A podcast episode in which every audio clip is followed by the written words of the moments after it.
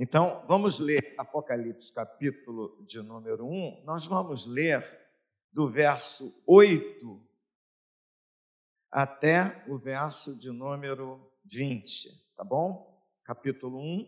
Vamos ficar em pé um pouquinho? Eu quero, nesta manhã, falar, o título da nossa mensagem é O Brilho da Esperança. Vamos dizer juntos? O Brilho da Esperança. Então vamos ler o verso 9, diz assim: Eu, João, irmão vosso e companheiro na tribulação, no reino e na perseverança em Jesus.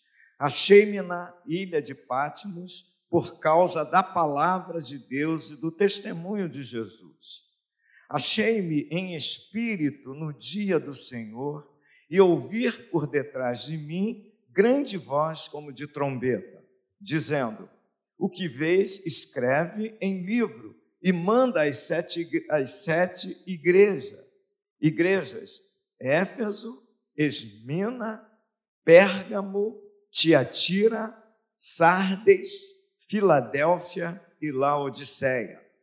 Voltei-me para ver quem falava comigo, e voltando, vi sete candeeiros de ouro, e no meio dos candeeiros, um semelhante a filho de homem, com vestes talares e cingido à altura do peito com uma cinta de ouro. A sua cabeça e cabelos eram brancos como alvalã, como neve, os olhos como chama de fogo, os pés semelhante ao bronze polido como que refinado numa fornalha. A voz, como voz de muitas águas. Tinha na sua mão direita sete estrelas, e da, bo e da sua boca saía, saía-lhe uma afiada espada de dois gumes. O seu rosto brilhava como o sol na sua força. Quando o vi, caía a seus pés como morto. Porém, ele pôs a mão sobre mim, a mão direita, dizendo: Não temas, eu sou o primeiro e o último. E aquele que vive, estive morto, mas eis que estou vivo pelos séculos dos séculos, e tenho as chaves da morte e do inferno. Escreve, pois, as coisas que viste e as que são e as que hão de acontecer depois destas. Quanto ao mistério das sete, das sete estrelas que viste na minha mão, na minha mão direita, e aos sete candeeiros de ouro, as sete estrelas são os anjos das sete igrejas, e os sete candeeiros são as sete igrejas. Senhor, obrigado por tua palavra maravilhosa, Senhor. Palavra que enche nossos corações, enche a nossa alma, Jesus. Esta palavra que nos alimenta, que nos sustenta, esta palavra que nos traz esperança, Senhor. Neste momento estaremos meditando nesta palavra que o teu Espírito Santo possa nos conduzir, nos guiar, Senhor, e que o Senhor possa fazer nesta manhã em nossas vidas, neste momento, a tua vontade, aquilo que te apraz, aquilo que o Senhor quer realizar em nossas vidas, em cada vida aqui, cada homem, cada mulher que encontra-se neste recinto, neste espaço, Senhor, que certamente o Senhor preparou grandes coisas, grandes bênçãos para nós nesta manhã. Que o teu Espírito Santo tenha liberdade, que todos os bloqueios sejam retirados, que, Senhor, toda a ação do maligno seja neutralizada para a glória do teu nome. Os teus anjos estão aqui, a nosso serviço, são conservos nossos, estão trabalhando nesta hora a nosso favor. Em nome de Jesus, que o teu Espírito Santo possa reger este, este lugar, este ambiente, para a glória do nome de Jesus, assim oramos agradecidos. Amém. Amém. Tome o seu lugar. O brilho da esperança. Tudo que brilha nos chama a atenção, não é? Quando olhamos para a luz, ela brilha. Um ambiente sem luz é um ambiente sem brilho. É, o brilho nos traz também é, uma direção para que nós possamos observar as coisas. É? O brilho nos chama essa atenção para isso.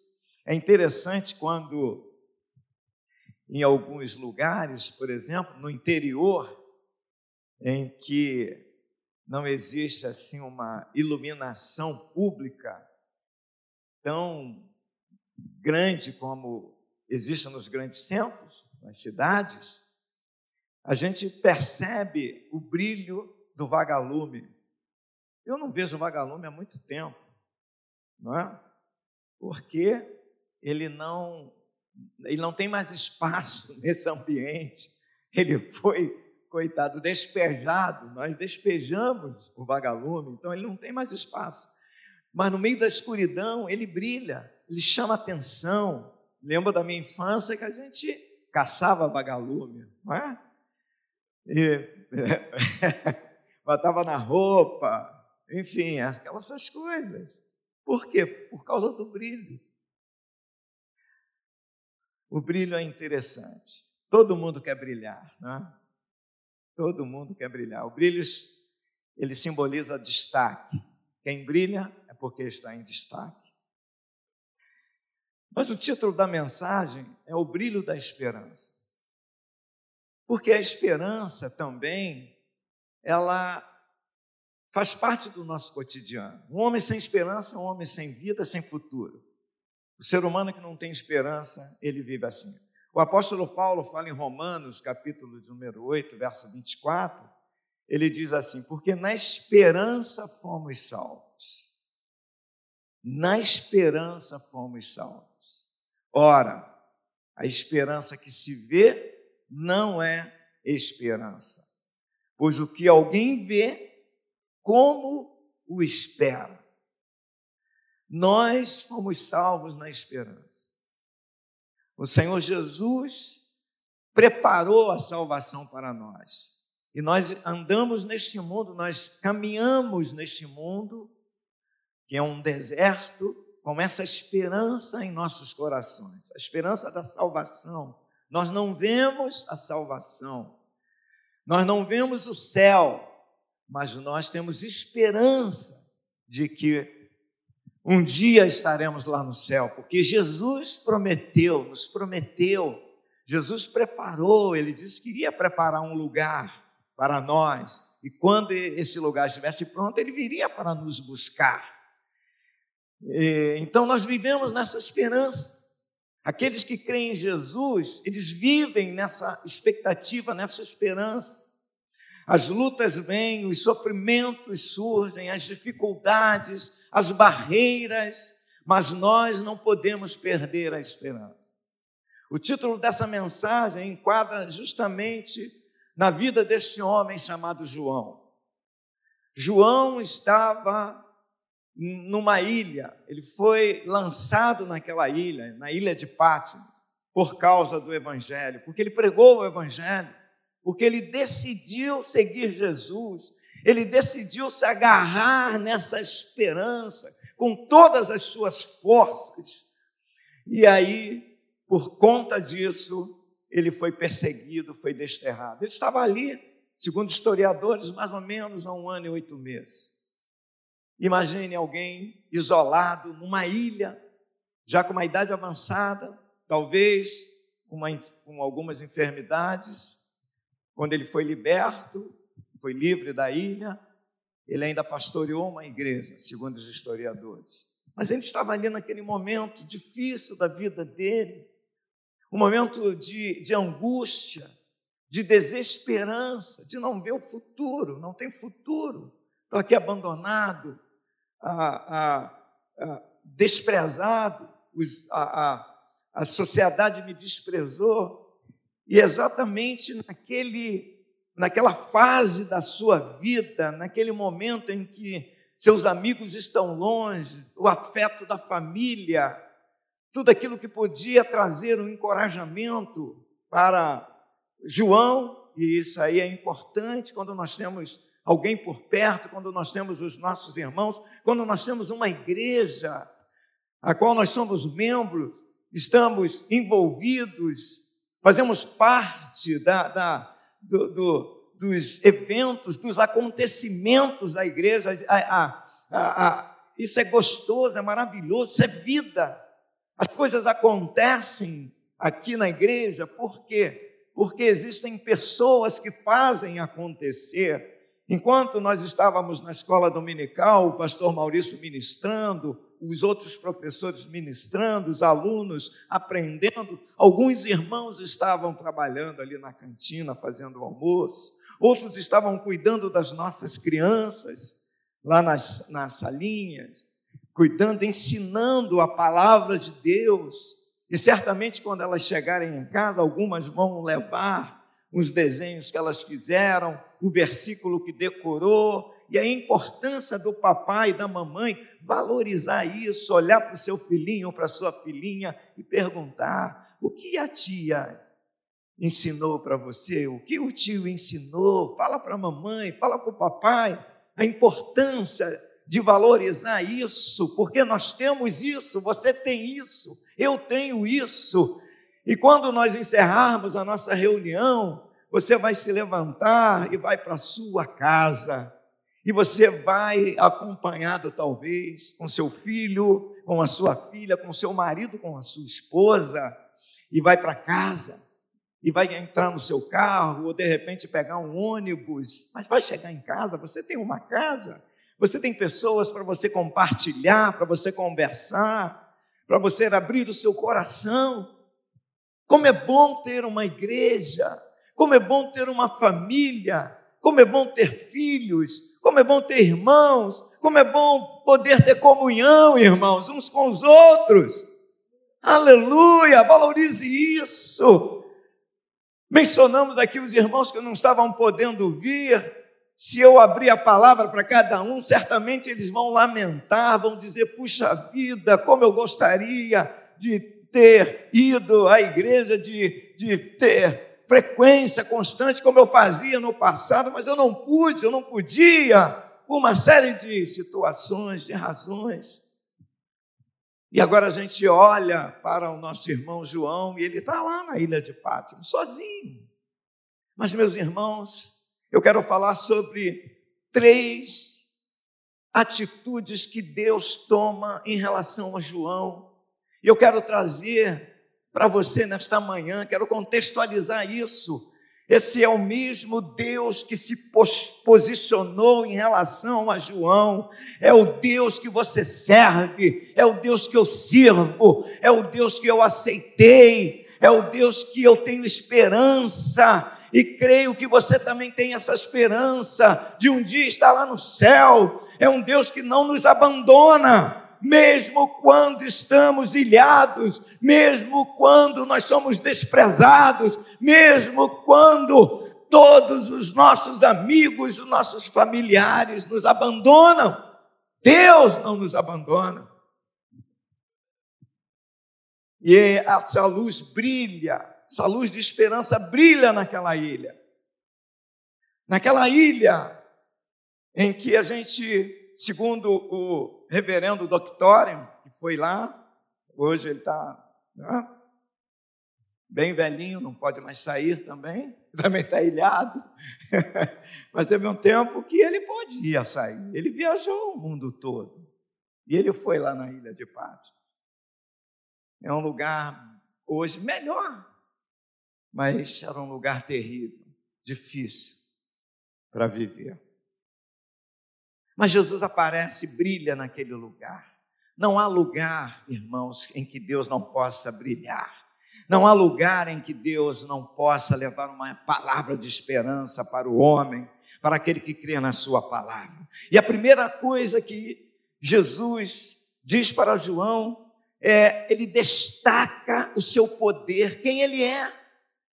João, que esteve ali ao pé da cruz com Jesus, lá no capítulo 19 do seu livro, do livro de João, tem esse relato, depois você pode consultar.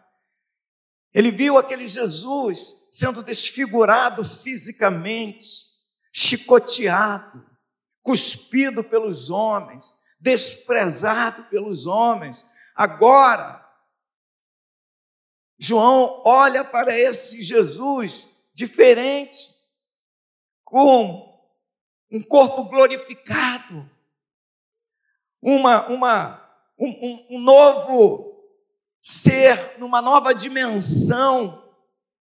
Se você olhar aí no verso, por exemplo, do capítulo 1, é, o verso de número verso de número 8, que ele diz assim, ó: Eu sou o alfa e o ômega, diz o Senhor Deus, aquele que é, que era e que há de vir, o Todo-Poderoso. A primeira letra do alfabeto grego e a última letra o princípio e o fim. Eu sou o Alfa e o Ômega. Eu sou o princípio e o fim. E veja só como João descreve Jesus. Ele diz assim, ó, volte, verso 12: Voltei-me para ver quem falava comigo, e voltando, vi sete candeeiros de ouro, e no meio dos candeeiros, um semelhante a filho de homem, com vestes talares, cingido à altura do peito, com uma cinta de ouro. Olha que coisa maravilhosa, que visão maravilhosa. Uma visão bem bem diferente, numa nova dimensão. Ele que viu Jesus sangrando ali na cruz do Calvário, sendo cuspido pelos homens, e agora ele olha esse Jesus com a cinta de ouro no seu peito. Aí o verso 14 diz assim: ó, a sua cabeça e cabelos eram brancos como alva-lã, como neve, os olhos como chama de fogo, os pés semelhantes a bronze polido, como que refinado numa fornalha. A sua voz, olha só, uma voz como de muitas águas, aleluia. É esse Deus Todo-Poderoso, no Salmo de número 90, no Salmo 90, o verso de número 2, olha só o que, que o salmista nos diz aqui, Salmo 90, verso de número 2, ele diz assim, ó, ele fala, ó,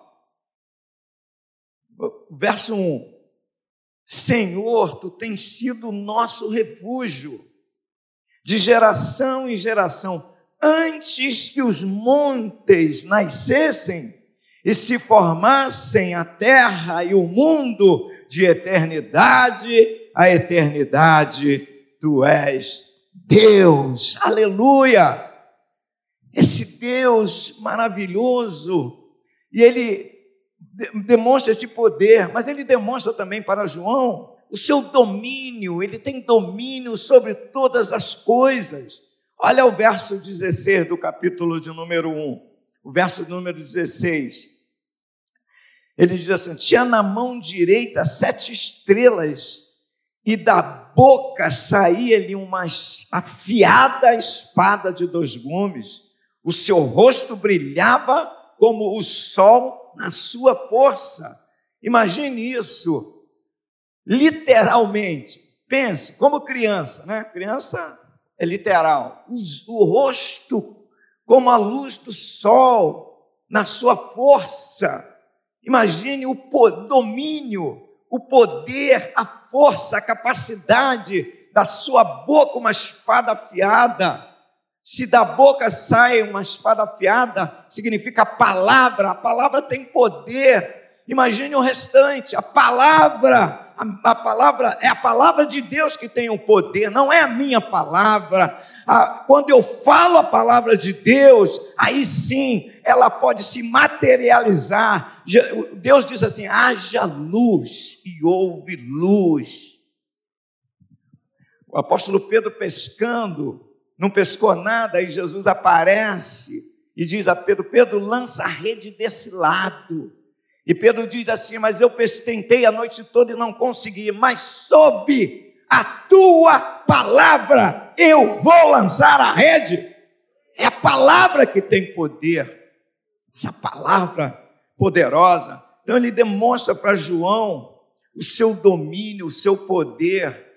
Atos capítulo 17, quando Paulo foi a Atenas e entra naquele areópago, um lugar um cenário, um anfiteatro, em que se reuniam os filósofos e cada um trazia as suas novidades, as suas filosofias, os seus deuses estavam representados ali com imagens de escultura, e Paulo chega naquele ambiente e diz o texto bíblico que ele fica angustiado em ver aquela idolatria, a idolatria nos angustia, traz uma angústia no nosso interior. Foi exatamente esse o sentimento de Paulo. E ele andando pelo aquele ambiente, ele encontra um altar com uma frase ao Deus desconhecido. E ele, muito oportunista, ele aproveita aquele lugar, aquela situação e começa a falar de Jesus,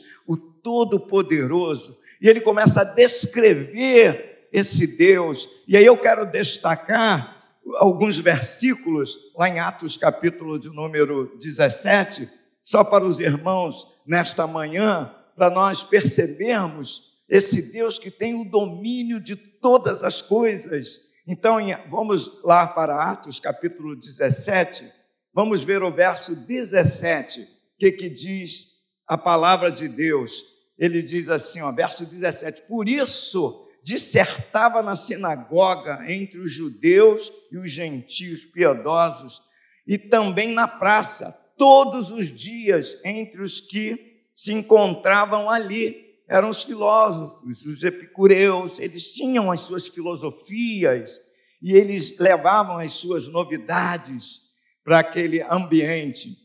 Alguns dos filósofos epicureus e estoicos contenderam com ele, havendo quem perguntassem: que quer dizer este tagarela? E outros, parece pregador de estranhos deuses, pois pregava quem? Quem pregava? Qual era o teor da mensagem de Paulo? Jesus e a ressurreição. Irmãos, essa mensagem é poderosa. Nós estamos aqui nesta manhã em virtude da ressurreição de Jesus. Jesus e a ressurreição. Jesus ressurgiu dos mortos. Jesus está vivo e reina para todo sempre. Por isso que João foi avivado na ilha de Pátimos por isso que ele não morreu lá, por isso que você não morre, por isso que eu não morro, por isso que apesar das dificuldades, dos dramas, dos dilemas, das perdas que temos, nós estamos firmes em Cristo Jesus, porque nós temos uma esperança. Aleluia! Louvado seja o nome do Senhor. Graças a Deus. Então levaram ele lá no Areópago. Aí lá o apóstolo Paulo diz uma coisa interessante. Vamos pular para o verso 28. Lá no verso número 28, ele diz assim: melhor, 27. Para buscarem a Deus, se porventura tateando possam achar. Bem, que bem que não está longe de cada um de nós, pois nele vivemos e nos movemos e existimos, pois nele vivemos e nos movemos e existimos. Existimos, como alguns dos vossos poetas têm dito, porque dele também somos geração. Sendo, pois, geração de Deus, não devemos pensar que a divindade é semelhante ao ouro, à prata ou à pedra trabalhada pela arte e imaginação do homem. Ora, não levou Deus em conta os tempos da ignorância. Agora, porém, notifica aos homens que todos, em toda parte, se arrependam, porquanto estabeleceu um dia em que há de julgar o mundo com justiça, por meio de um varão que destinou e acreditou diante de todos, ressuscitando-o dentro dentre os mortos. Aleluia! Então Paulo prega Jesus e a ressurreição. E além dele anunciar o poder desse Jesus na sua criação, ele anuncia o poder de Jesus sobre a vida, sobre a morte, que, o, que Deus o levantou da sepultura, o ressuscitou dos mortos. E Jesus passa isso para João.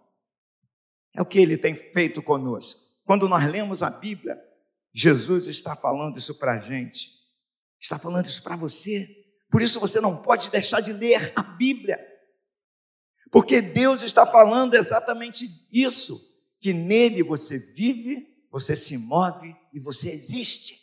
Só nele. Sem ele você não é nada. Sem ele nós não somos nada. Nada.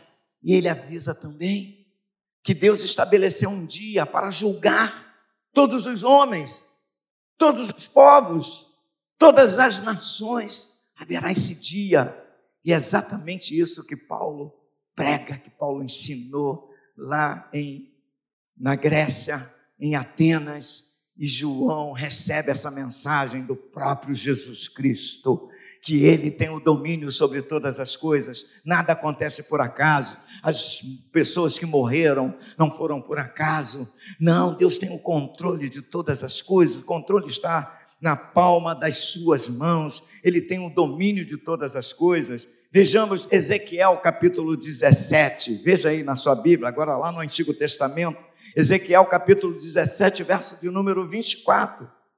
Olha só o que, que o profeta Ezequiel fala.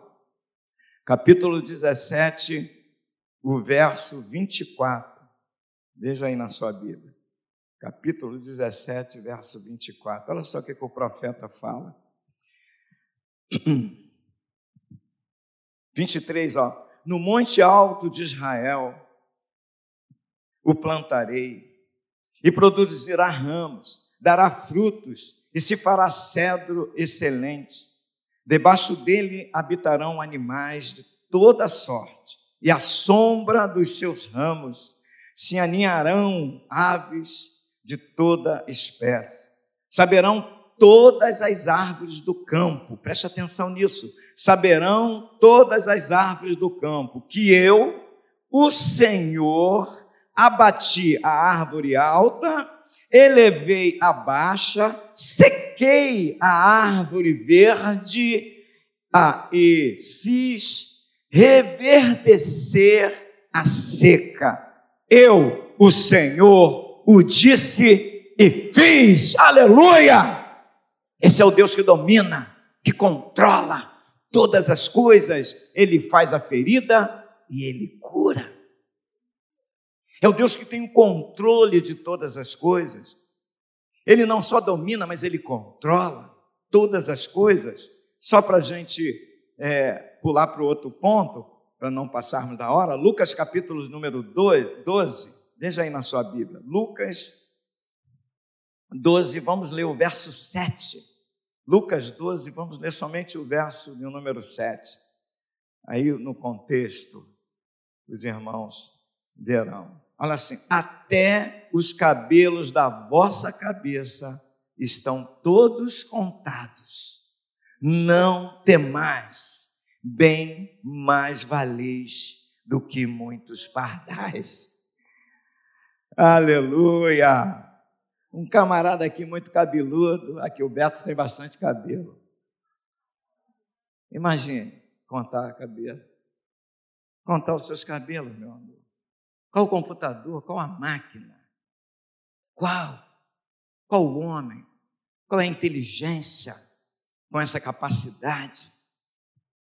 E não é dela, é dos sete, caminhando para os oito bilhões que estão vivos, e os que morreram, e os que passaram, e o que vocês não souberam, eu não soube, ninguém soube que existiu. Ele tem todo o controle. Saiba disso, esse é o teu Deus, é o teu Deus. Diga isso, é o meu Deus, é o meu Deus, é o meu Deus. É o Deus que me salvou. Mas ele não ficou somente nisso. Terminando, só passar rápido. Sabe que eu falei que ia terminar às e meia? Mas ele encoraja também João. Lá no verso de número 17, lá de Apocalipse, e aí a gente vai para encerrar, no capítulo 1, verso 17 de Apocalipse, ele diz assim para João: ele diz: quando, João diz, quando o vi, João se referindo a ele, né? Quando o vi, caí aos seus pés como morto. Porém, ele pôs sobre mim a mão direita. Vê só, irmãos. Entra nessa cena. Ele pôs sobre mim a mão direita. Ele pôs sobre mim a mão direita dizendo: Não temas, eu sou o primeiro e o último. Ele diz para você hoje, ele põe sobre você a sua mão direita: Não temas, não temas. Eu sou o primeiro e o último. Veja o verso 18. Aquele que vive, estive morto, mas eis que estou vivo pelos séculos dos séculos, e tenho as chaves da morte e do inferno. Eu tenho a chave da morte e do inferno. É o Deus que vive, não temas. Com isso, ele está dizendo, desenvolvendo isso, a gente pode encontrar pelo menos 18 afirmações. Vocês querem que eu fale às 18? Não, brincadeira. Primeiro, ele nos guarda do maligno. Só vou citar o versículo. 2 Tessalonicenses 3, 3. Você medita. 2 Timóteo, capítulo 4, verso 18. Ele livra você do maligno. Pensa, olha só, maligno, Lúcifer, demônio, Satanás, tem vários nomes, entende? É, com a sua astúcia, Paulo fala em Efésios, e ele vai criando armadilhas para pegar você, para pegar mim, para nos pegar. Mas ele nos livra do maligno. Depois ele fala para João, e está registrado na sua primeira carta, capítulo 2, 1 João 2,17, depois você lê, que quem faz a vontade de Deus está em segurança. João, você está sofrendo, mas você está em segurança, porque você fez a minha vontade. Fazer a vontade de Deus é importante, porque a vontade de Deus é perfeita, é boa e é agradável. Essa é a ordem? Então fala a ordem. Boa, perfeita, não, boa, agradável e perfeita. Eu estou falando isso que a gente já discutiu sobre isso. Aí fomos para a Bíblia. Aí lá na Bíblia ela ganhou. boa, agradável e perfeita. E, para a gente fechar aqui, para a gente passar para a ceia, Deuteronômio capítulo 31, verso 8, olha só o que aqui Moisés fala, e a gente fecha aqui. Deuteronômio, capítulo de número 31. Olha o verso de número 8. O Senhor, verso 7, chamou Moisés a Josué lhe disse, na presença de todo o Israel. Moisés chamou Josué e disse, na presença de todo Israel, todo o povo, ser forte e corajoso, porque com este povo entrarás na terra que o Senhor, sob juramento, prometeu dar a teus pais, e tu os fará herdá-la. Ao verso 8. O Senhor é quem vai adiante de ti, Ele estará contigo, não te deixará, nem te desamparará, não temas, nem te atemorize. Aleluia! É o Senhor quem diz. Ele vai à sua frente. Ele é o seu Deus. Não tenha medo. Não recue. Não volte atrás. Saiba que o Senhor está à sua frente, meu irmão. Você que entrou aqui nesta manhã, quem sabe com seu coração apertado, quem sabe com dúvidas, desafios pela frente, caminhos a percorrer, o Senhor está contigo. Esse, esse brilho da esperança, certamente Deus fará brilhar, fazer, fará acontecer na sua vida.